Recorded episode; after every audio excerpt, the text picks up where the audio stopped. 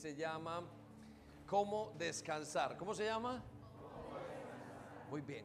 Y estamos hablando de las causas del cansancio en los creyentes y no creyentes. Entonces, creo que es un tiempo muy especial para todos y Dios nos va a hablar y el deseo es que Él nos ministre, nos haga descansar. Entonces, mm, vamos a preparar nuestro corazón porque bien lo dijo Sandy cuando estaba eh, ministrándonos, que a veces somos nosotros los que interrumpimos el trabajo de Dios. Dios está listo, pero nosotros lo interrumpimos. Muchas veces porque no sabemos, no estamos preparados, estamos predispuestos, tenemos perjuicios y, no logramos que Dios nos hable.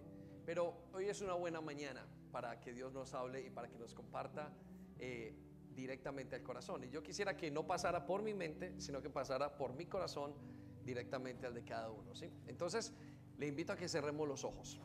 Cierre sus ojos donde está. Y quiero llevarlo a que piense en su descanso. Piense en qué lo puede estar molestando en este instante, qué lo preocupa, de qué tiene temor, eh, qué cosas están en este momento luchando en su corazón. Y quiero invitarle para que usted pueda descansar.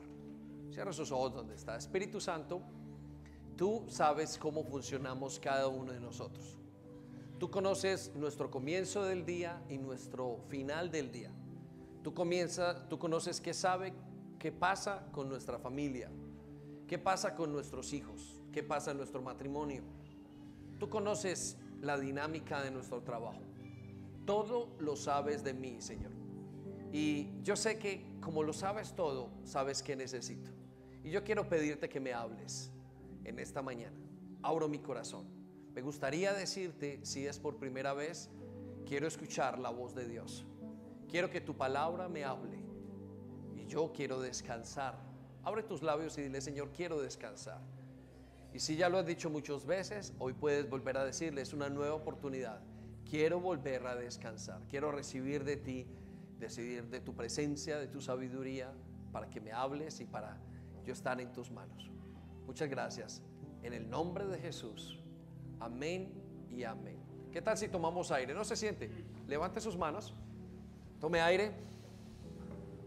Exhale. Descanse. Tome aire otra vez. Levante sus manos en alto. Señor, gracias por traernos acá. En el nombre de Jesús. Muy bien. Tome asiento. Encantados en verlos este día. Quiero que vayamos a Mateo capítulo 11, versículo 28. Y la palabra de Dios se le llaman buenas nuevas. ¿Cómo se le llaman? Buenas nuevas. Eso significa el evangelio. La palabra evangelio significa buenas nuevas. ¿sí? Em, entonces, Dios cada X tiempo nos debe recordar que sus palabras son buenas nuevas, son buenas noticias, son nuevas noticias. Luz. Em, y Dios trae unas buenas nuevas noticias todo el tiempo. Y esta mañana nos quiere dar unas buenas noticias otra vez. Y no las podemos ver en Mateo capítulo 11, versículo 28. Y Mateo capítulo 11, versículo 28 tiene tres componentes. ¿Cuántos componentes? No se escucha. ¿Cuántos componentes? Tres componentes. Muy bien. Primero tiene una oferta. Esa oferta va dirigida a un grupo. Y finalmente tiene una condición. Entonces, vamos a leer cuál es la oferta, para quién es la oferta y cuál es la condición de la oferta. Y quiero leerla esta mañana para todo el mundo. Creyentes y no creyentes, hoy tenemos la oportunidad vigente de escuchar esta palabra. Y escuche lo que dice, vengan a mí todos ustedes que están cansados y agobiados, y yo les daré descanso. Vamos a leerla juntos. Vengan a mí, todos ustedes que están cansados y agobiados, y yo les daré descanso. Entonces, note lo que dice. Primero, la oferta es, les daré descanso. Dios nos hace una oferta esta mañana. Voy a darles descanso. ¿Sí? La, ¿Para quiénes es esa oferta? Para aquellos que estén cansados y agobiados. ¿Sí? Ahora no estamos hablando solamente físicamente, estamos hablando emocionalmente, espiritualmente, por alguna situación. Dios quiere darle descanso y nos va a dar descanso. Ofrece sus manos, abre sus manos para que tengamos descanso. Ahora hay una condición y la condición es vengan a mí. ¿Cuál es la condición? vengan a Jesús. La condición es que vayamos a Jesús. Y Él quiere que vengamos esta mañana. Entonces, esa es una gran noticia. Quizás usted esta mañana o esta semana escuchó solo noticias rusas, Ucrania, eh, COVID y escuchó muchas otras noticias y quizás de su familia, quizás situaciones, pero hoy Dios nos dice la noticia, vengan en medio de esta tormenta y yo les voy a hacer descansar. Qué grande noticia. Amén. Denle un aplauso al Señor, por favor.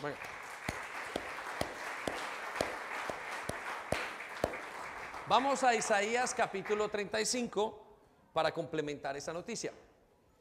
Isaías capítulo 35 versículo 3. Mire lo que dice. Con esta noticia, parece que fueran dos versículos casados, uno después del otro, ¿no? Y, y, están en dos libros, tienen 500 años de diferencia. Mire lo que dice. Con esta noticia, ¿con cuál noticia? Con la noticia de que podemos venir a descansar, dice el Señor, fortalezcan a los que tienen las manos cansadas Casi siempre el cansancio quita fuerza. El cansancio está directamente relacionado con pérdida de fuerza, con debilidad, con incapacidad para seguir adelante. Entonces usted puede estar cansado por muchas cosas. Entonces el Señor nos dice, con esa noticia, fortalezcanse van a coger fuerzas, van a tomar fuerzas, van a poder comenzar de nuevo en muchos casos, van a poder continuar la carrera que empezaron, van a poder continuar el matrimonio, van a poder continuar la relación con los hijos. Con la noticia de venir a descansar, vamos a poder continuar sirviendo en la iglesia. Con la noticia de poder descansar, vamos a continuar en la lucha por salir de deudas. Con la noticia de que en Él hayamos descanso, vamos a poder dejar la adicción con la que venimos luchando entonces tiene muchísimas, muchísimas ventajas para nosotros. Ahora, mire lo que dice después. Dice, y animen a los que tienen débiles las rodillas. Es interesante porque las rodillas es una de las partes que eh, es una de las columnas que sostiene el cuerpo. Sin las rodillas el corazón, el cuerpo se caería. Y, quiero decirle, en la Biblia la rodilla, si usted y yo lo sabemos, casi siempre tiene que ver con rendirse delante de Dios, con eh, eh, dar nuestra vida delante de Dios, con inclinarnos, con arrodillarnos delante de Dios para recibir eso que Él dice. ¿sí? Entonces rodillas igual a vida espiritual, a vida con Jesús. Muy bien, mire lo que dice el versículo 4. Otra parte maravillosa acerca de esta gran promesa. Y mire lo que dice, digan a los de corazón temeroso. Digan a quiénes. Exactamente, los de corazón temeroso. El temor trae cansancio. El temor me drena por dentro. ¿Alguna vez has sentido temor? Yo he sentido muchas veces temor. Y eso que ese temor me hace sentir, me frena. Y después de que toda la adrenalina ha salido del cuerpo o está allí funcionando en mi cuerpo, después yo lo que siento es quedarme cansado, descansando y parar. El temor hace que nosotros nos sintamos cansados. Pero hoy el Señor nos dice, dígale a los de corazón temeroso, sean fuertes. No teman. No teman si están luchando con algo hoy. El Señor nos invita esta mañana a decir, no teman si hay algo que estén luchando, matrimonial, eh, con hijos, en cualquier cosa. No teman. Una de las características más hermosas o de los beneficios más grandes de estar con Jesús es que uno sabe que va con un gigante. Moisés habla de un gigante invisible delante de él. Y, ese es nuestro Señor, es un gigante invisible delante de él. Eso lo dice allá en el libro de Hebreos capítulo 11. Ahora, ¿por qué? Porque Dios viene para destruir a sus enemigos, viene para salvarlos. No pensemos que nuestros enemigos son de carne y hueso, aunque puede que alguno lo tenga. Nuestros enemigos son esas grandes batallas que yo no puedo controlar, que yo no puedo ganar. Él dice, tranquilos, los que tienen y los que de alguna manera tienen el corazón temeroso porque no pueden ganar victorias, el Señor dice, yo voy a destruir a sus enemigos. He venido para salvarlos. He venido para salvarlos. Qué maravilla, qué palabra tan especial es esta. Qué bonito lo que nos dice el Señor el día de hoy. Ahora, ¿por qué nos cansamos? ¿Y cuál es el efecto del cansancio en creyentes y no creyentes? ¿Qué es lo que hace que nosotros estemos cansados? ¿Cuál es el efecto? ¿Por qué? cómo salir del cansancio. Eso es lo que queremos ir explicando y enseñándole a la iglesia. ¿Por qué? Porque estamos en un mundo donde está en una carrera que no hay nada que lo detenga. La carrera tecnológica, la carrera emocional, y, estamos en una carrera que nos sentimos bajo presión en todas las cosas. Tenemos que dar resultados, nuestros hijos tienen que estudiar mejor, tienen que salir más adelante, el padre de familia llega cansado después de trabajar, la mamá llega igualmente cansada porque también estaba trabajando, los hijos llegan presionados porque tienen que hacer una cosa o la otra, y todo el mundo, el ser humano vive bajo presión, y Dios lo sabe. Dios sabe que estamos en una carrera, especialmente en un país como esto. Hay una carrera, una carrera por ser el mejor, por sacar universidad, por tener dinero. Es una carrera en todos los aspectos y estamos afanados. Ahora quiero decirles que, que eh, Dios nos hizo con muchas fuerzas para seguir adelante. Sin embargo, la gente al día de hoy se está quedando sin fuerzas y tiene una razón de ser. El hogar se está dañando y al dañar y al perder las bases en el hogar, el, hombre está saliendo, vamos a decirlo así, más débil. ¿sí? Cualquier cosita lo tumba, lo derrumba.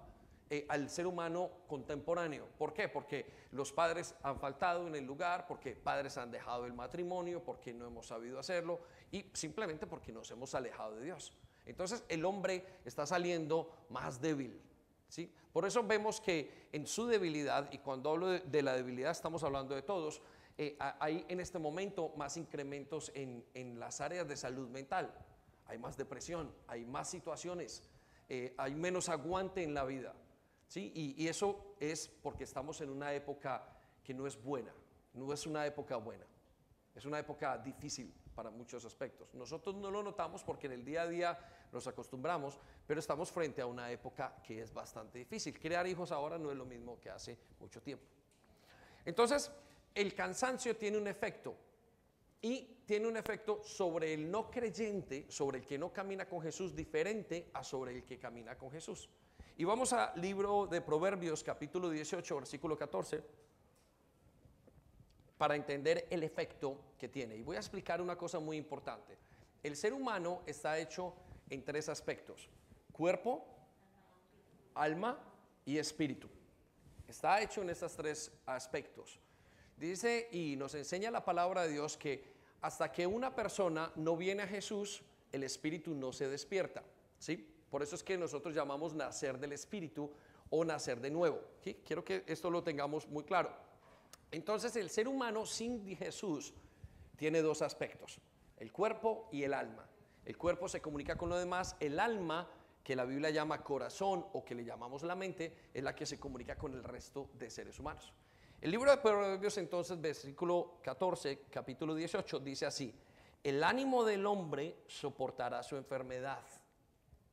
El ánimo del hombre soportará su enfermedad. Por eso encontramos personas que aunque su cuerpo está enfermo, su ánimo los levanta. Y vemos mujeres berraquísimas que se levantan en la mañana, les duele todo y salen a trabajar, salen a sus trabajos bien y lo hacen súper y llegan a sus casas cansadas. ¿Por qué ellas llegan a pesar y continúan a pesar de que están cansadas?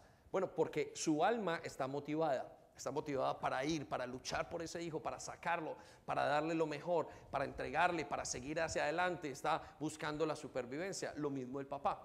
Pero hay un problema que dice después de la coma. Dice, más ¿quién soportará el ánimo angustiado? Repita conmigo, el ánimo, el ánimo. angustiado. El ánimo viene de alma. ¿sí? Entonces, cuando el problema es que cuando el alma se enferma, el cuerpo no es capaz de levantar al alma.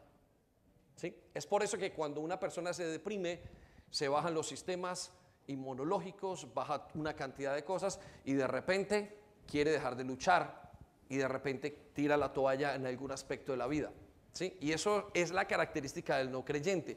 Por eso el no creyente no solamente eh, se enferma físicamente, sino que también se enferma emocionalmente, se deprime, le da ansiedad en muchos aspectos, no logra, se pone nervioso, entra en una, en una situación muy difícil y puede llegar a, la depresión, pero también puede llegar inclusive a querer quitarse la vida.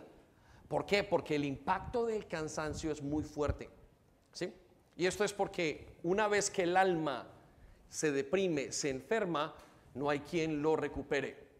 Por eso uno dice, si el enfermo está contento, no hay ningún problema. Si está comiendo, no hay ningún problema. ¿sí? Y en las películas usted ve que en el momento en el que el hombre cayó en el piso y el doctor le dice, contéstame, háblame, contéstame, y quiere recuperarlo, es porque está hablando contra su alma y dice, luche. Pero en el momento en que la persona enferma dice, ya no quiero luchar más, se apaga y junto con ella se apaga el cuerpo. Amén. ¿Sí? Muy bien. Eso entonces es lo que pasa con el, no creyente, con el que no conoce a Jesús. Pero con el que conoce a Jesús pasa lo siguiente. Recuerden, cuerpo, alma y espíritu. Cuando conocemos a Jesús, nace algo que se llama el espíritu. Y Dios trabaja o habla al ser humano a través del espíritu y del espíritu va a la mente, de la mente va al cuerpo. Entonces, cuando el creyente se enferma, el alma lo levanta y cuando el alma del creyente por alguna razón se enferma, se deprime, el espíritu lo fortalece. Y esta es su nueva naturaleza si usted está caminando con Jesús. Su espíritu interfiere y por eso usted no se da un golpe tan fuerte como si no tuviera a Jesús, sino que su golpe es suave. Amén. Démosle un aplauso. Eso se merece un aplauso.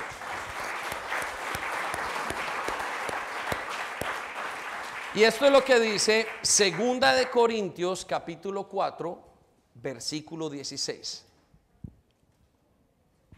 Pablo, un experto en estos tres aspectos del ser humano, no lo cuenta. Escuche lo que dice. Por lo tanto, o por tanto, no nos desanimemos. ¿Qué quiere decir desanimarse? Cansarse, soltar la toalla, debilitarse totalmente, decir no puedo más. No se desanimen, independientemente de lo que sea independientemente de lo que sea. Al contrario, mire, y lo voy a explicar, aunque por fuera nos vamos desgastando, ¿qué pasa entonces con el creyente? El creyente no se deprime totalmente, si el creyente se desgasta, se va desgastando por fuera, por su vida, por fuera estamos hablando del espíritu, se va desgastando, por el cuerpo se va desgastando. Pero mire lo que dice, sin embargo, por dentro nos vamos renovando día a día. Entonces, ¿qué pasa con el creyente?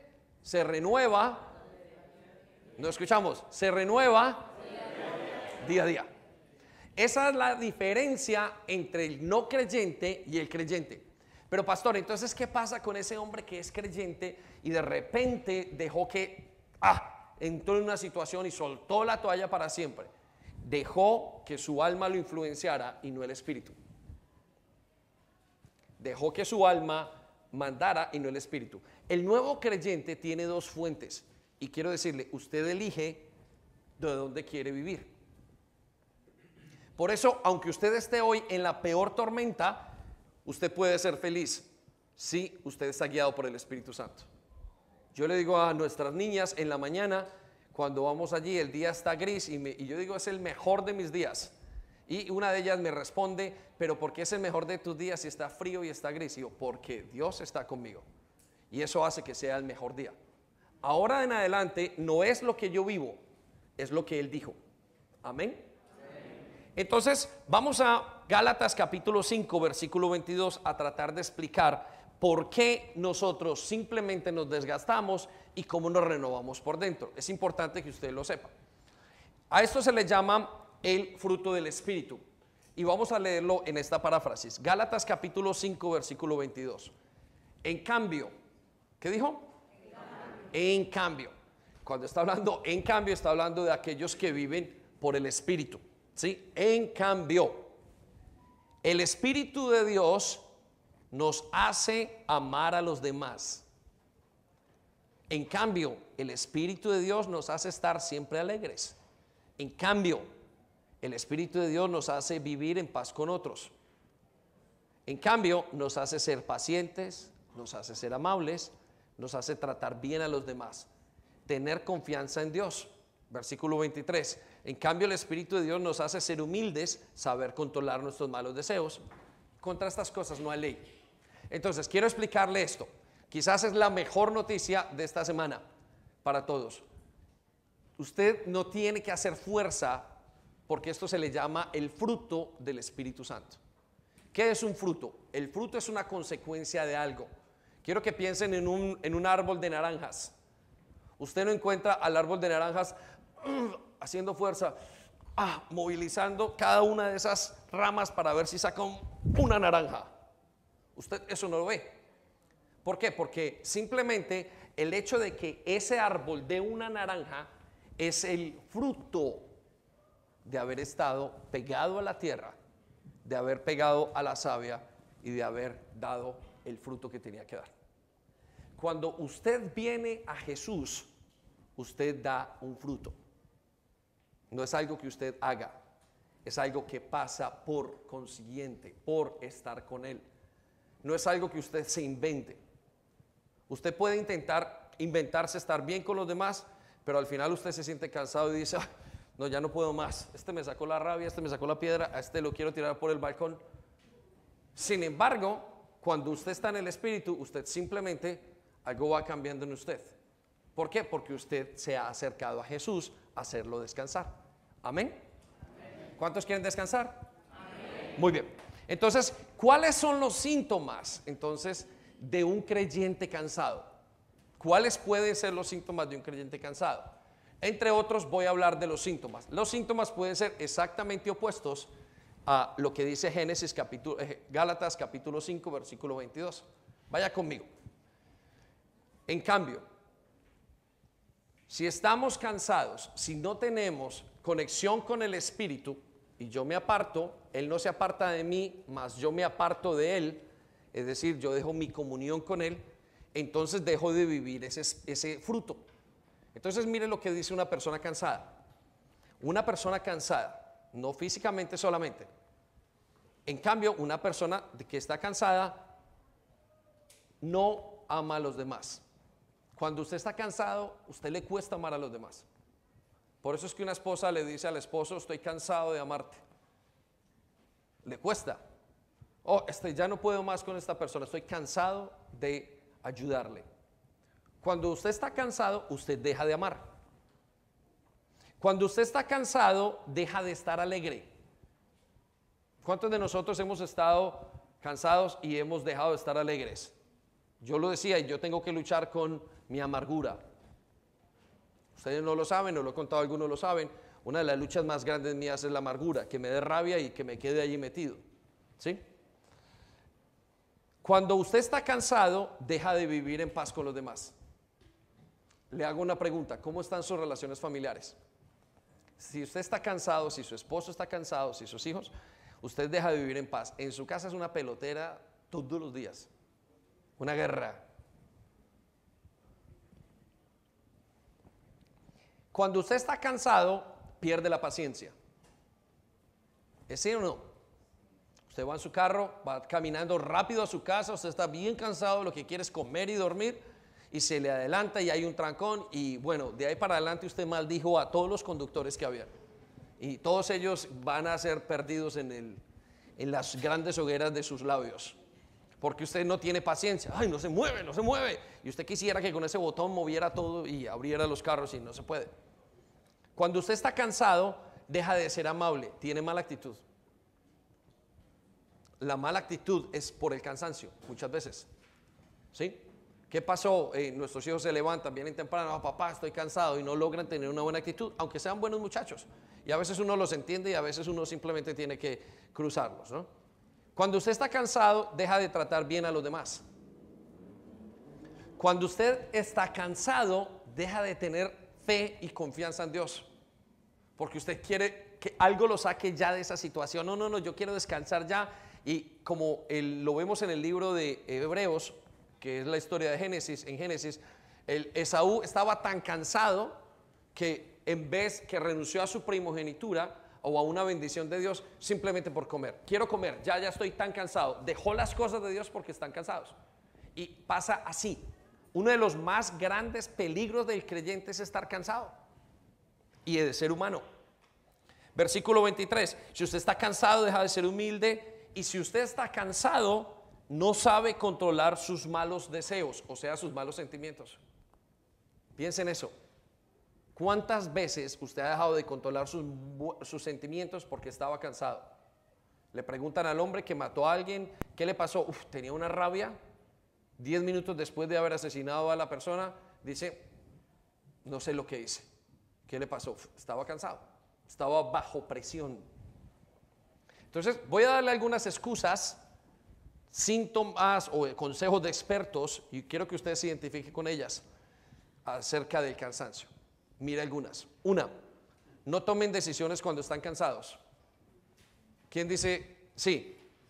¿Cuántos han tomado decisiones cuando están cansados? Son las peores. Compre una casa cuando está cansado. Cásese cuando está cansado. ¿Y qué pasó? no, no, estaba tanta presión que me casé y cometí el error de mi vida. Haga una compra cuando está cansado. ¿Sí? ¿Cuántos han tomado decisiones que son erróneas porque las tomaron estando cansados? Escuchen esto. Familias y parejas, no intento solucionar un problema en la noche. Casi la gran mayoría de parejas pelean en el último momento de la noche, hablan de finanzas, se dañan toda la noche. ¿Y sabe por qué? Por una razón, porque están cansados. Y cuando intentan, y, los que hemos aprendido con creces y con dolor, hemos aprendido a solucionarlo y dejarlo para el día siguiente. Sandy, no hablemos de eso, Cari, mañana hablamos. Hoy no hablemos de eso, parquemos el tema y mañana conversamos acerca del tema. Y, o no lo hablamos. Y saben una cosa, al día siguiente el problema es fácil de resolver.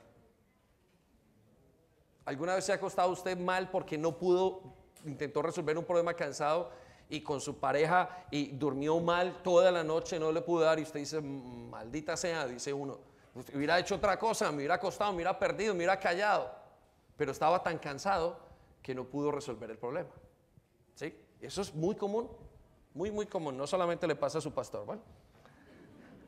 ¿Cuántos dijeron, cuántas batallas se perdieron porque estaban cansados? Hacia Rusia iban las tropas alemanas en la Segunda Guerra Mundial y no alcanzaron a llegar porque estaban cansados. El clima los cansó, no pudieron, tuvieron que volverse, perdieron la guerra. Y usted y yo sabemos que muchas de las guerras se pierden cuando están cansados. ¿Quién dice sí? ¿Sí? Cuando estamos cansados, entonces cometemos malos errores. El joven, el hombre trabajando, intentando, tengo que cortar esto, ¿qué pasó? Y no lo corté bien, pero ¿qué te pasó? ¿Por qué estás hoy así? Estaba cansado. El cansancio es un enemigo muy fuerte para nosotros. ¿Por qué tuviste mala actitud? Le dice el padre al niño, porque estaba cansado. Papá, madrugamos mucho, no nos hemos acostado temprano, el muchacho no rinde, no puede. Escuche este, caí en pecado porque me cansé de cuidarme. Caí en pecado porque me cansé de cuidarme. Aquel que está en un momento que lucha contra una debilidad, una adicción a las drogas, una adicción al alcohol, a la pornografía, alguna cosa, se cansa en un momento y dice, hoy para qué, hoy no me cuido, ¡pum! Cae en el siguiente error de su vida. ¿Por qué? Porque estaba cansado tienen mucha fuerza y muchos dicen, seguro yo quería salir y se sienten muy mal. ¿Por qué? Porque después de ese golpe tan fuerte dice, uy, ya he fallado y ya nada puede conmigo. Si ve, yo no sirvo para nada. Y cada vez se siente, bueno, pues al cabo, voy a seguir así porque ¿para qué lo intento? ¿Qué le pasó? Estaba cansado antes de caer en esa situación. Estaba cansado antes de caer en esa situación. Se cansó de cuidar sus áreas. Un día dijo, se relajó y dijo, ay, yo me canso porque tengo que estar siempre alerta de no acercarme con el que fuma, con este, este tiene pinta de que estaba metido en el mundo mío, yo me tengo que alejar y un día, ay, pero ¿para qué me alejo? Tengo que ir y tengo que... Y se acerca, ¡pum!, cae la persona. Porque estaba qué? Cansado. ¿Por qué se separaron las parejas? Porque estaban cansados de dar oportunidades. Entonces, el cansancio es un enemigo muy fuerte. Ahora, quiero decirles esto, que desde el principio, desde Génesis hasta Apocalipsis, Dios habla del cansancio. Más bien no del cansancio, habla del descanso. Entonces, el problema no es que nos estemos, el problema no es que nos cansemos. Quiero, quiero que esto lo entendamos. El problema no es que yo me canse, el problema es que yo no descanse. El problema de Dios no es que yo me canse, es que yo descanse. ¿Qué quiere decir esto? Que Dios desde Génesis a Apocalipsis habla de descansar. Habla del descanso al principio, digo, descansó Dios. Al final en Apocalipsis la tierra va a descansar, descansaremos todos en la tierra prometida, en la vida eterna. en la mitad dice, yo les voy a hacer descansar. Continuamente Dios está diciendo, los voy a hacer descansar. Cuando le explicó al hombre, en un resumen, las 10 cosas más importantes que debían de hacer en toda su vida, entre ellas puso el descanso. Y lo puso de número 3. ¿Sí? Tendrás un día de descanso. La semana tiene un día de descanso. el, día tiene un día de descanso. Entonces, la intención de Dios es que descansemos en Él. Y Dios quiere traernos descanso. Por eso es que esto está tan vigente al día de hoy. Esto, esta promesa es para nosotros al día de hoy. Y Dios quiere que usted y yo vengamos a descansar, porque sabe que nos cansamos y mucho más en esta época. Entonces, pídale al Señor que usted y yo podamos descansar. Ahora, ¿cómo lo dijo? Vengan a mí. Solamente dijo eso, vengan a mí. Entonces, en esta serie que estamos viendo, vamos a ir viendo por qué nos cansamos, cómo nos cansamos, cómo descansar. Y yo quiero continuar algo que comenzamos la semana pasada y comenzamos a decir razones por las cuales nos cansamos. Porque cuando usted ubica su cansancio, usted puede entrar y decir, ya sé lo que tengo que hacer, ya sé lo que me pasa. Usted, nosotros tenemos un dicho acá en la iglesia que cuando usted le pone el nombre a la situación que vive, el 50% está resuelto. Porque usted lo aceptó, fue consciente y le puso el nombre. Y usted puede trabajar con eso que usted ha hecho con esa conciencia. Entonces, la semana pasada hicimos una lista de cinco cosas. Y yo quiero que rápidamente usted pase por ellas y vaya analizándolas. Y la primera cosa que nos cansa, o la primera causa de cansancio, es la vida en general. La vida cansa, pero para eso está el, descanso. La vida cansa. Es normal que usted se levante al final del día y los jóvenes y el varón tiene que terminar reventado para ir a descansar. Es normal. Pero la segunda cosa es la lucha espiritual. Repita conmigo, lucha espiritual. La Biblia nos dice que aparte del cansancio normal, hay un cansancio espiritual. Y yo quiero que esto lo sepan y sean muy conscientes. Aunque usted no lo vea, es un cansancio espiritual. El libro de eh, Efesios nos habla acerca de que nuestra lucha no es contra sangre ni carne, sino que tenemos una lucha espiritual aunque no la veamos. Y muchas parejas en sus casas, y lo hemos visto y en algunas de las, de, em, de, las predicaciones tenemos series enteras acerca del, del control. Es una lucha espiritual en el hogar. Y quiero que sepa esto, muchas parejas, casi la gran mayoría de parejas que viven y luchan contra el problema del control, es un problema espiritual, la primera característica es, pastor, me siento asfixiado. Tengo ganas de correr. Qué pereza estar aquí la amo, pero yo estoy, ay, como apretado. La persona se siente, ay, no sé, estoy cansado en mi casa, no sé qué es lo que me pasa. Estoy cansado con mi relación. Los hijos se sienten cansados en el hogar. Y esto es, no es una cosa física, es algo que tiene que ver con algo espiritual. Pero si el hogar está bien, si esto está bien, si te ama, si esto, pero hay algo más que hace que la persona experimente ese cansancio. Quiero que sepa que hay un cansancio espiritual. Y ese cansancio espiritual usted debe de ser consciente para poderlo trabajar. ¿Sí? Y por eso tenemos en las células, explicamos acerca del control en los hogares. Y trabajamos fuertemente en ello. Nuestra iglesia es una iglesia que trabaja eso. Pero aparte de eso, en tercer lugar tenemos las etapas del desierto en la vida. ¿Y cuáles son las etapas del desierto? Son etapas donde yo me alejo de Dios, no, Él no se aleja de mí, yo me alejo de Él y comienzo a vivir un desierto, como un cansancio. Y los desiertos cansan. Dios tiene que proveer en los desiertos. Y Él dijo, voy a traer agua, ríos desde el desierto para que ustedes beban. Él sabe que esos desiertos están. Entonces piense si usted está viviendo en un desierto en este momento y quiero decirle, Jesús quiere traerle descanso. Venga a Él y Él lo hará descansar. Él lo va a hacer. Y usted solamente tiene que venir a Él y decir, hazme descansar. En cuarto lugar tenemos el pecado y su efecto. Y dijimos la semana pasada que el pecado, una persona que esté cargando el pecado, se va a cansar. Mucho. No hay nada que canse más que el pecado. No hay nada que canse más que una doble vida.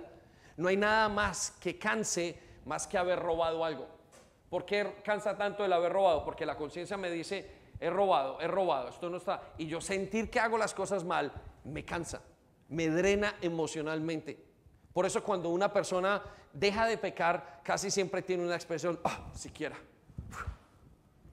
No querían dejar de pecar, pero cuando dejan de pecar, dicen, siquiera dejé de pecar porque estoy descansado. Se me ha quitado una parte de un peso muy grande.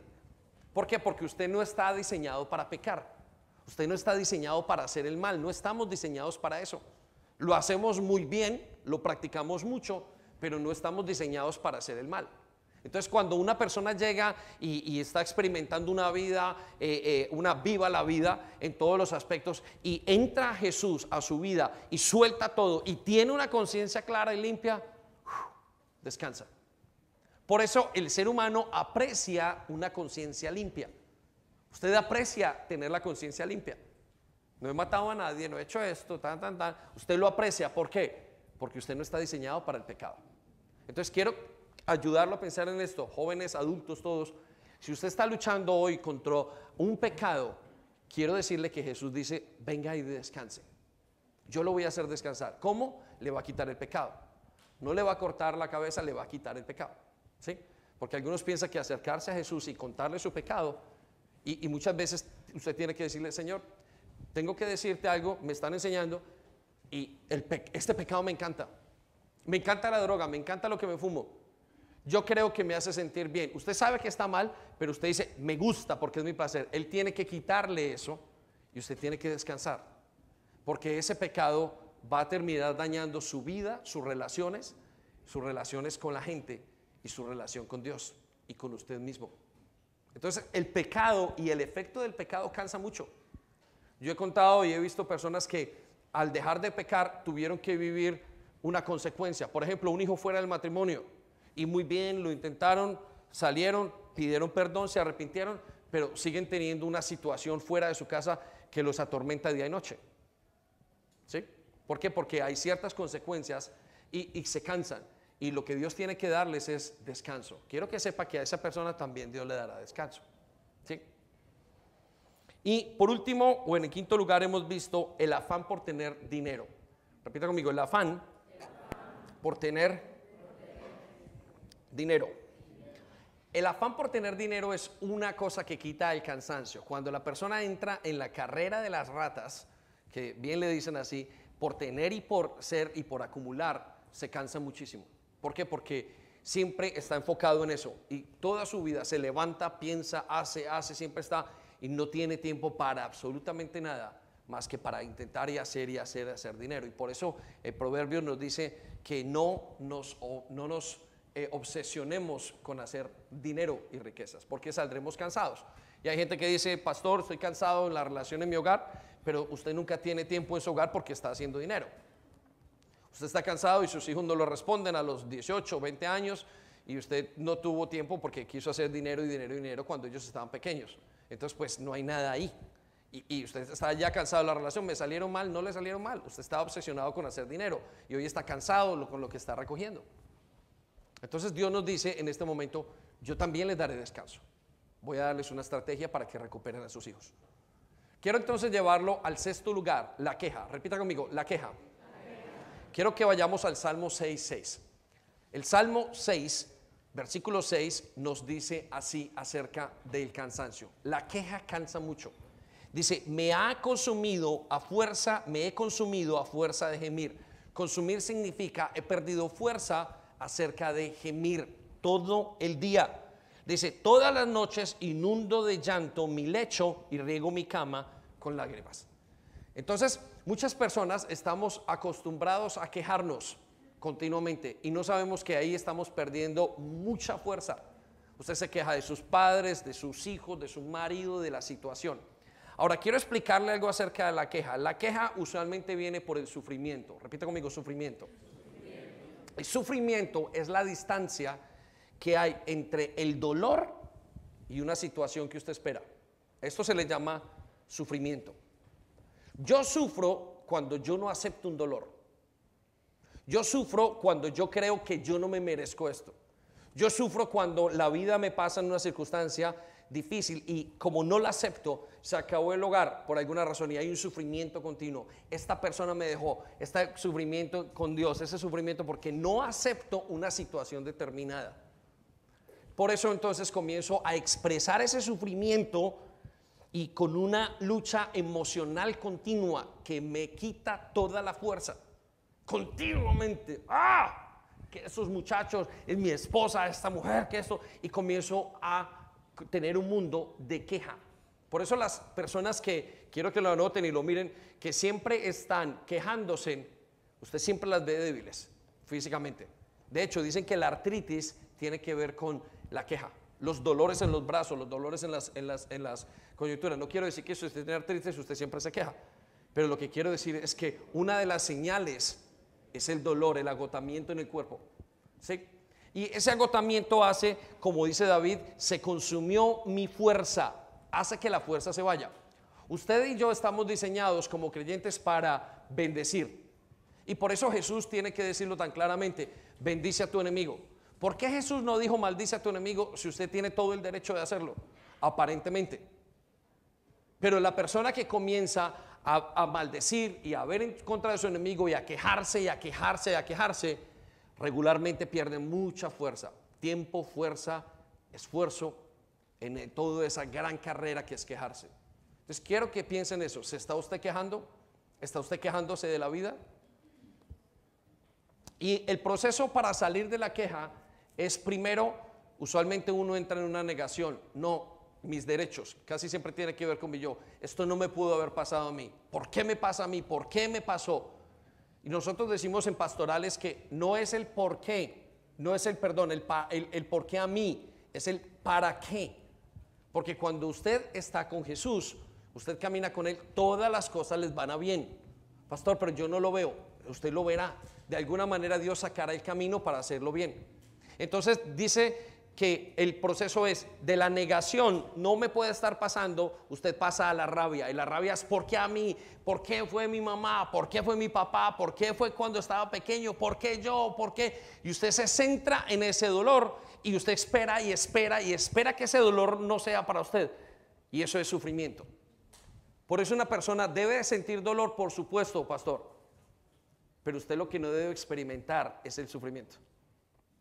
El sufrimiento es esa pregunta, esa queja continua que tiene en su vida.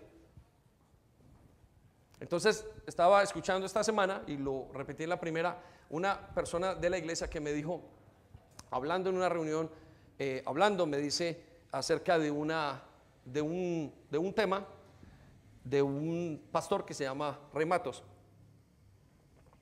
Y él tenía una discípula que fue abusada. Y pasaron 20 o 30 años, dice él, desde que fue abusada. Y entonces el pastor le dice, usted está ahí por culpa suya. La discípula dijo, pero si yo fui la víctima, ¿cómo que fui la culpa? Dijo, sí, usted es la culpable de haberse quedado en ese hueco por los últimos 20 años. Usted es el culpable de quedarse en esa situación donde está por los últimos 20 años, por sufrir. Usted no es el culpable entonces usted pasa de la rabia, de la negación, ¿por qué yo no? A la rabia. Y comienza a hablar, y comienza a hablar, y comienza a maldecir de sus papás, comienza a maldecir, comienza a tener relaciones malas con todo el mundo. Se cansa, se cansa, se cansa. Usted no quiere estar con nadie y nadie quiere estar con usted. Yo he estado en momentos en que he estado súper amargado con mi esposa y estoy seguro que ella no quería estar conmigo en ese momento, en ella al lado conmigo, porque podría soltar de todo. Y yo he estado con personas que han estado amargadas y digo, mejor la dejo un rato de afuera y vuelvo más tarde, cuando se calme. Usted tiene que llegar a la siguiente parte y la siguiente parte es la negociación. Bueno, si me está pasando, ¿qué puedo hacer? ¿Cómo puedo sacar de aquí? ¿Cómo puedo salir de este lugar? ¿Para qué puedo convertirlo? ¿Cómo puedo yo convertir esta dificultad en mi vida? Y contaba que una de las dificultades de mi vida personal había sido el divorcio de mis padres.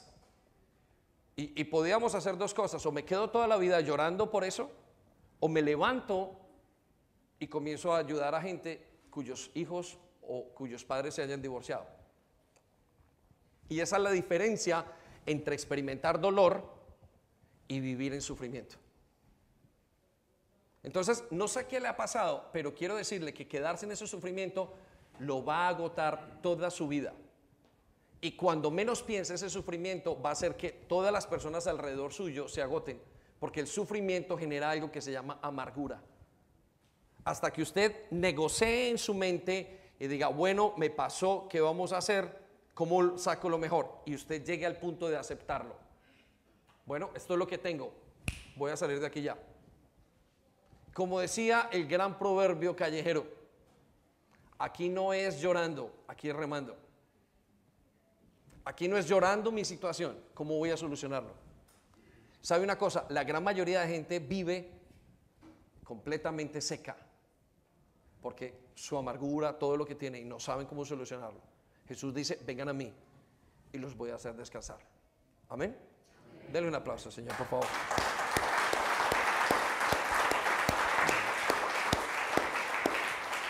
El punto número siete tiene que ver con esto y es vivir en el pasado.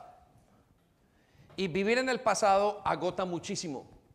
¿Por qué agota y por qué cansa? Porque usted está esperando algo irreal. Casi siempre usted está intentando vivir en una relación que vivió antes, en una situación. Digo, eso no es así. Salieron de otra iglesia, es que en mi iglesia era así. Usted tiene que vivir en el presente. Vivir en el pasado es vivir recordando la situación del pasado, mi papá esto, lo que veníamos hablando, mi mamá esto, toda la cosa. Y usted, el ser humano no puede vivir en el pasado, porque cuando vive en el pasado se agota. Yo conozco gente que vive aquí en Inglaterra y su mente está en Colombia, su mente está en el país de donde vinieron por alguna razón, su mente está en una relación pasada, su mente está, están casados y están en la relación que tuvieron cuando eran niños tarde que temprano los agota o cuando eran jóvenes los agota y daña todo. O están en el pasado por algo que les hizo alguien y siguen en el mismo roto profundo y no descansan. Usted no puede vivir así. Usted no puede vivir así. Si usted vive así, usted se va a cansar continuamente. Tiene que soltar el pasado. Dios no es el Dios del pasado, Dios es el Dios del presente y del futuro.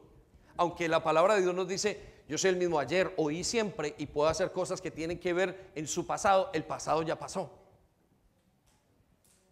Él dice, he aquí todas las cosas son hechas nuevas. Él no dice, he aquí todas las cosas van a volver a ser hechas. Lo antiguo lo va a volver a hacer ahora. No, él dice, todo es hecho nuevo. ¿Sí? ¿Y, ¿Y por qué nuevo? Porque el pasado está consumido por muchas cosas. Entonces, uno de los secretos de descansar es soltar el pasado. Tiene que soltar el pasado. Y soltar el pasado es casi sobrenatural. ¿Por qué es sobrenatural? Porque usted fue tan afectado por ese pasado que usted se pregunta y dice, ¿cómo hago para soltarme? La única manera muchas veces es la intervención de Dios en su vida. Vamos a Filipenses capítulo 3, versículo 13. Es interesante que uno de los dones del Espíritu Santo es saber, es algo que se llama la palabra de sabiduría. Y la palabra de sabiduría es, o palabra de ciencia, es la capacidad de saber qué pasó para solucionar el presente. Yo les eh, le aconsejo, Jesús le va a pedir que perdone. Jesús va a pedir que usted se levante. Jesús, cuando usted venga delante de Jesús, Él va a decirle estas palabras tomen mi carga que es ligera y yo tomo la de ustedes. De hecho, una de las de, el contexto de la vida espiritual de lo que se llama el sacrificio de Jesús es que el hombre, el creyente venía delante de Dios al templo, ponía su mano en el cordero inmolado y a él eran transmitidos todos sus pecados y sus cargas y las cargaba el cordero y él quedaba liviano. Cuando Dios le dice, vengan a mí los que están cansados, es suelten su pasado, suéltenlo en mí, porque yo llevé sus enfermedades, yo llevé todas las cosas en mi cuerpo para que ustedes fueran libres. ¿Ha vivido una persona, ha visto una persona vivir en el pasado? Se amarga, se daña, se cansa, no logra estabilizarse. Yo he visto, he tenido que pastorear personas en parejas que han vivido en el pasado, en lo que pasó, en lo que me dijo, y al día de hoy no caminan. Porque hay una fuerza muy grande. Una es la fuerza que tiene un burro para caminar hacia adelante y la otra la fuerza que tiene un burro para caminar hacia el lado opuesto. ¿Y sabe qué pasa cuando los dos tiran? ¿Qué pasa? ¿Qué pasa? No se mueven.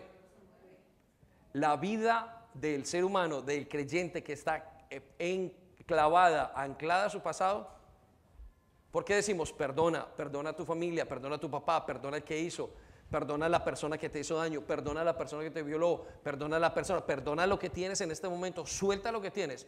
¿Por qué? Porque no vas a moverte. Porque vives en el pasado o porque vivimos en el pasado.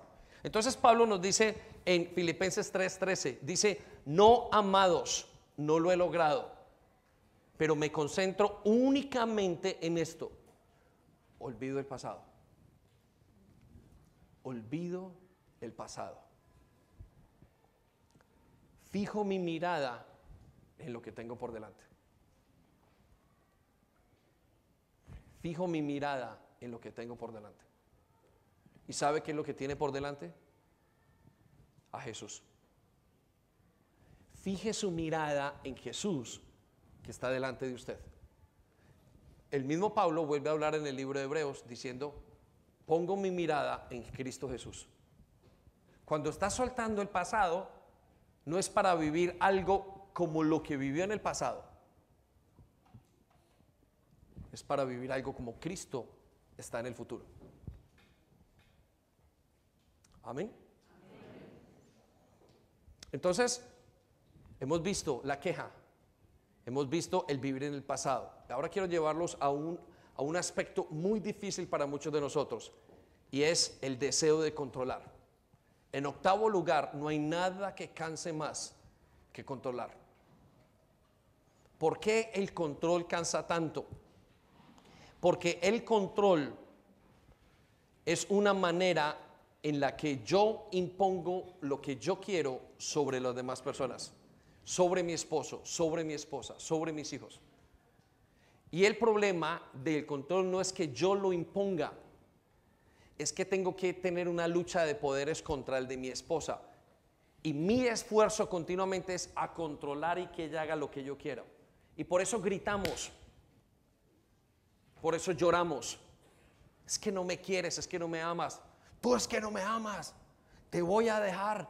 Y por eso actuamos de muchas maneras, porque queremos controlar. El control es una fuente de cansancio continua, porque todo lo que yo hago es enfocado en ella, enfocado en mi pareja, enfocado en él, y siempre tiene que ser lo que yo digo. Yo siempre estoy diciendo, tú haces y yo estoy tratando de controlar. Y Dios no hizo al ser humano para ser controlado. Dios liberó al ser humano en la cruz para que se sometiera a Dios, no a mí. Y nos pasa con nuestros hijos. Por eso es que cuando un hijo está en una situación muy difícil y el padre es controlador, sufre mucho. No saben qué esperar, se, secan por dentro. Los padres entra uno en una crisis, ¿qué pasó? Se fue, le fue, le pasó lo, lo peor. Y una de las 100 cosas que hay, puede que solamente 10 sean verdad, pero uno se está imaginando 90 y es el deseo de controlar. Y la Biblia dice, no podemos controlar. Usted es incapaz de controlar. Usted puede controlar, pero nunca podrá alcanzar su objetivo, porque esa otra mente no nos pertenece a nosotros. Por eso tenemos algo que se llama la oración de la serenidad, y usted la va a ver allí en el tablero, que dice, Dios dame serenidad para aceptar lo que no puedo cambiar y valor para cambiar lo que sí puedo. Habrá cosas en la vida que usted no pueda cambiar. Y familias, en este último tiempo, el control está a la orden del día en sus matrimonios. Por eso su marido está cansado. Por eso usted está cansado. Por eso nuestros hijos se cansan de nosotros. Porque hay control. Hay un deseo de dominar sobre la otra persona y yo no estoy hecho para dominar.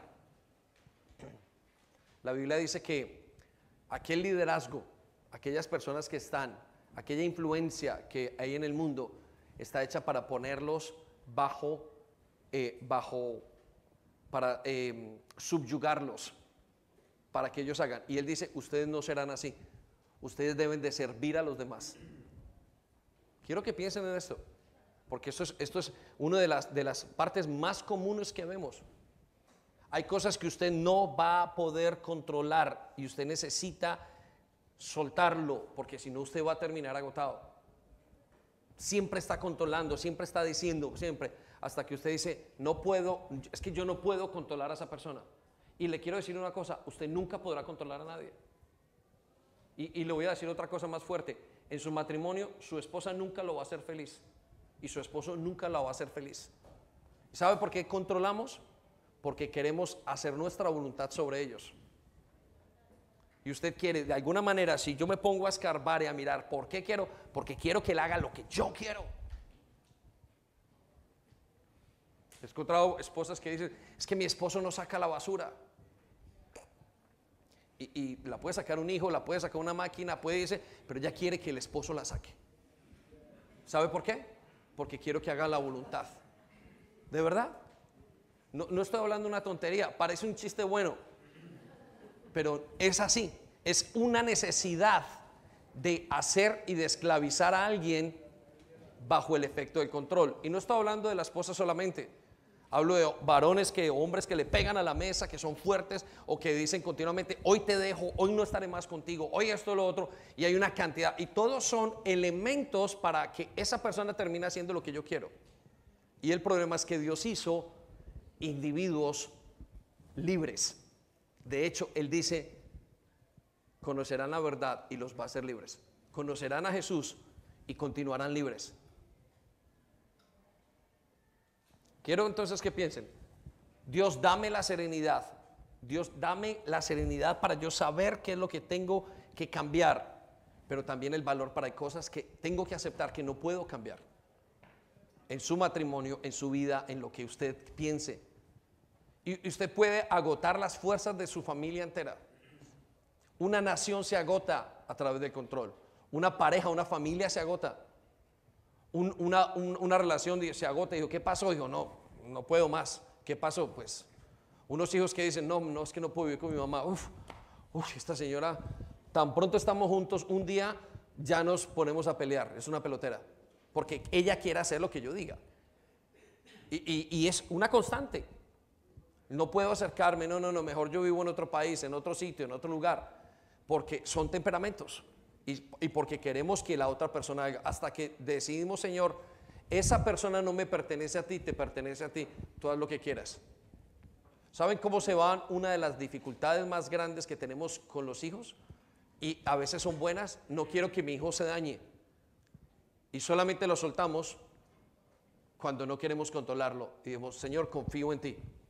Y ahí descansa el hijo, descansa la madre o el padre y se sigue y a veces es con dolor.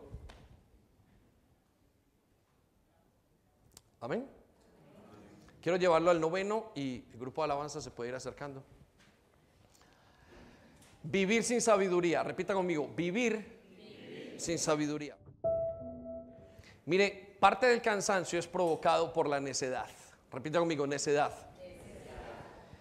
¿Qué quiere decir esto? A veces nosotros quisiéramos pensar que el cansancio está eh, eh, que el cansancio está dado porque viene un demonio y porque tenemos a Satanás como si nosotros fuéramos el Mesías y, vimos que estamos bajo una opresión. A veces sí, a veces no, pero muchas veces simplemente es la falta de sabiduría. Y, y dejamos esta para el último punto, ¿sabe por qué? Porque usted y yo a veces pensamos que lo sabemos todo. Hay dos sabidurías, una terrenal y una celestial. Y Quiero llevarlos a Eclesiastés capítulo 10, versículo 10.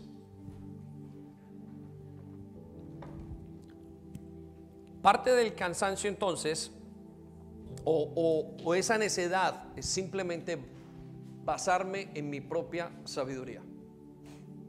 Es decir, lo quiero hacer a mi manera. Y eso cansa mucho. Porque usted quiere pretender, usted y yo pretendemos saberlo todo se vuelve y se golpea en el mismo lugar. Vuelve y comete el mismo error. Y usted comienza a mirar y yo, ¿qué me pasa?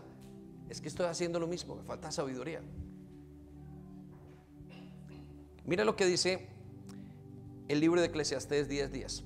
La sabiduría hace más fáciles los trabajos. La sabiduría hace más fácil las relaciones. ¿Por qué un joven se cansa peleando con su padre? Por necio. No, tiene 16, 17, 18, 20 años, no hagas eso. Y el joven dice, yo creo que sí lo puedo hacer. Hijo, mira, mi experiencia me dice esto. No, yo sí creo, papá. Porque tú me estás diciendo que haga una cosa con tal y no es así, esto, lo otro. Y comenzamos en una necedad fuertísima. Y ¡pum! Cae en una, cae en otra, cae en otra, no se levanta. ¿Qué le pasó? ¿Lo cogieron los demonios? No. ¿Qué le pasó? Eh, la queja, no. La queja viene después. Lo que le pasa a esa persona es que es producto de su necedad. No hagas esto porque al final va a pasar esto. Entonces cuando ya está en la mitad de su situación, dice, ay, si hubiera sido otra cosa. O muchas veces decimos, Dios, Dios, eres tú. Vamos a Proverbios 19.3. Escuche lo que dice. Esto es muy fuerte para todos nosotros. La gente arruina su vida por su propia necedad. ¿Por qué? Por su propia necedad. Y después se enoja con el Señor. Es que es Dios, es que me hace esto. Algunos dicen, es que Dios me mandó una cruz muy fuerte. Señor, ¿por qué a mí? Y la gran mayoría de veces, y todas las veces, y hago la gran mayoría de veces por el beneficio de la duda, fueron nuestras decisiones. Entonces, ¿qué cosas hemos tomado nosotros? ¿Qué decisiones que nos tienen cansados por nuestra necedad? Es nuestra necedad. No es algo grande, no salió un ángel caído, no era un mal día, es nuestra necedad. La gran mayoría de problemas tiene que ver con eso, porque no aceptamos la sabiduría que es de Dios. Pasa mucho en la juventud, pero nos pasa mucho a los mayores, porque creemos que lo que conocemos es la verdad. De alguna manera nos sentimos que la verdad es nuestra. Voy a Eclesiastés, me devuelvo un versículo atrás, 10.10 10, dice, es muy difícil cortar con un hacha sin filo, pero si le saca filo, el trabajo es más fácil. Las cosas se hacen bien si se hacen con sabiduría. ¿Qué cosas están en este momento en nuestra vida que están haciéndonos cansar continuamente porque nos faltó sabiduría? ¿Qué cosas por la necedad? Piénselo, universidades, trabajo, un consejo de una persona, no tomes esa decisión, no te cases, no hagas esto, no, no lo hagas ahora, no es el tiempo. No, no, yo puedo, yo puedo, yo quiero, yo quiero, yo quiero, yo quiero. Es necedad. Terminaremos muchas veces diciendo Dios, porque yo? porque a mí? Sin olvidarnos que vamos paso a paso, deshacemos los pasos y miraremos que al final, donde todo comenzó, había una decisión que tomar. Y la tomé yo. No la tomó él. Amén. Piense, quiero decirle otra cosa. Dios lo quiere hacer descansar. Yo sé que eso es una, un, peso muy grande, pero Él dice, entréguenme su peso y yo los voy a hacer descansar. Les voy a dar mi carga y ustedes cargarán la mía. La carga nuestra es la pesada y la carga de Él es liviana. ¿Por qué la de Él es liviana? La nuestra porque está cargada de tantas cosas equivocadas. Pero la de Él es liviana porque Él tiene la sabiduría correcta. Amén. Entonces Él hará las cosas. Y por último, vivir una vida sin Dios. Y este es uno de los últimos efectos que vemos en las personas. Póngase de pie. ¿Qué es vivir una vida sin Dios? También he encontrado esto. Aquella persona que comienza a caminar con Dios, no se me despiste aquella persona creyente que comienza a caminar con Dios y es como alguien que va en un coche y Jesús le dice, déjame que yo conduzca. Y la persona en algún momento que Jesús está conduciendo se siente fuerte y le dice, déjame que yo conduzca a Jesús, ya no conduzcas tú el carro de mi vida. ¿Y saben qué pasa? Comienza a vivir su vida a su manera. Y eso tiene que ver con la religiosidad. La religiosidad es cuando usted comienza a vivir las cosas de Dios en sus fuerzas. Y quiero decirles esto, es muy delgada la línea. Es difícil para mí como pastor reconocer a la persona que está bajo la religiosidad o en sus fuerzas, porque son muy parecidas. Y usted dice, me cuesta mucho analizar si es porque lo hace el mismo, porque el lenguaje es correcto, porque el comportamiento es correcto. Pero quiero que sepa esto, cansa como nada en el mundo. ¿Por qué? Porque usted comienza a hacer todo en sus fuerzas. Y la vida cristiana no está hecha para que yo la haga mis fuerzas. La está hecha para que yo la haga dependiendo de Jesús. No estará para que yo le diga a Jesús, dame la carga que te acabe de dar y yo la voy a cargar porque ya soy responsable, ya soy mayor, porque tengo ya capacidades. Vaya conmigo a Jeremías 17:5. Así ha dicho el Señor. Últimas palabras. El que confía en el hombre y pone maldito el varón que confía en el hombre y pone carne por carne y pone carne por su brazo y su corazón se aparta de Dios. ¿Por qué cansa tanto? Porque yo intento vivir la vida espiritual y producir lo que solamente produce Jesús. Esto es muy difícil para nosotros los autosuficientes. Porque usted y yo, o usted como yo, puede llegar a pensar, yo soy capaz de hacer esto. Yo lo soy hacer, voy a comportar muy bien, lo voy a hacer bien. Hoy me voy a disciplinar y, hago un método y, usted comienza termina, o termina viviendo la vida por el Espíritu. Perdón, por su, por su fuerza y no por el Espíritu. Y eso trae maldición. Pastor, se pone mal el Señor arriba y se le levanta una ceja y dice, no, no estoy hablando de eso. Usted deja de vivir por el Espíritu y vive sin el Espíritu. Usted entra en maldición porque usted mismo lo escoge. Salmo 33, versículo 16 dice, el rey no se salva por la multitud del ejército, ni se escapa el valiente por la mucha fuerza. Su vida espiritual no la libra su mucho esfuerzo, su buen comportamiento. Eso no lo logra. Por eso un cristiano que se porta súper bien y que no está luchando en su interior, uno a veces dice, ¿qué es? ¿Lo está haciendo en sus fuerzas? Y ese es el engaño más grande y que más cansancio trae. Versículo 17, vano para salvarse es el caballo. La grandeza de su fuerza a nadie puede librar. Por eso necesitas renovarte. Por eso necesitamos hoy venir a Jesús.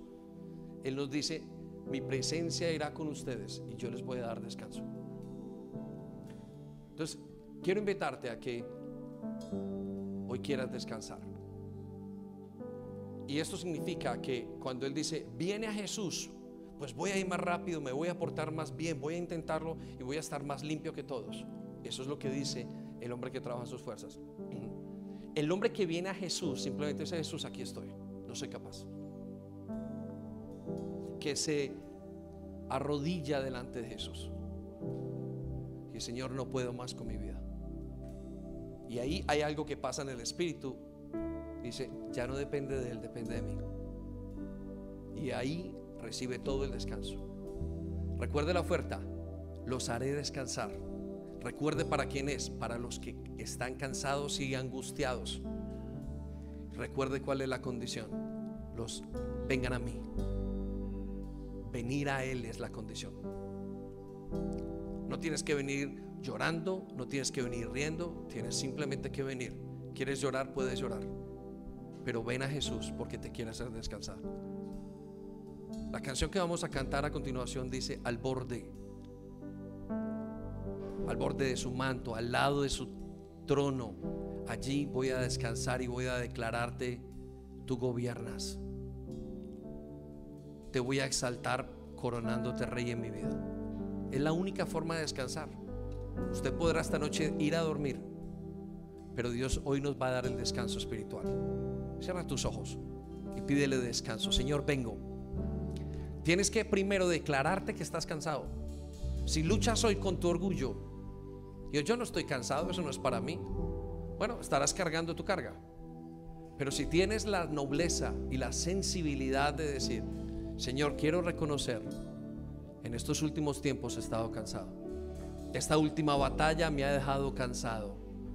Esta situación familiar me agota, la verdad es. Oh, Señor, esto con mis hijos, esto económico, Señor, me angustia. Señor, esto que me pasa me trae cansancio. Quiero descansar. Jesús, hemos venido a descansar. Tú dijiste que pudiéramos venir a ti, que tú no nos echarías fuera, que con esta buena noticia afirmáramos las manos los que estábamos cansados. Y mi Dios, yo quiero descansar hoy. Yo quiero volver a tener buenas relaciones en mi casa. Yo quiero volver a amar. Yo no quiero quedarme orgulloso. Yo no me quiero quedar con amargura. Yo quiero estar feliz. Yo no quiero acelerarme. Yo quiero tener paciencia. Yo quiero aprender a ser como tú amas. Yo quiero aprender, Señor, a vivir. Quiero disfrutar de que tengo todo lo que tú me has dado. Pero, Señor, el cansancio me ha quitado. He perdido batallas. He terminado cansado porque estoy peleando con mis padres. Señor, no quiero pelear más con ellos. Quiero vivir bien. Quiero disfrutar de ti, Señor. La situación que estoy luchando, Señor, me ha quitado todo. Pero quiero que restaures hoy mi matrimonio, mi vida. Señor, no sé por qué soy tan exigente, por qué quiero controlar. Ayúdame hoy a ser consciente. Vengo a descansar.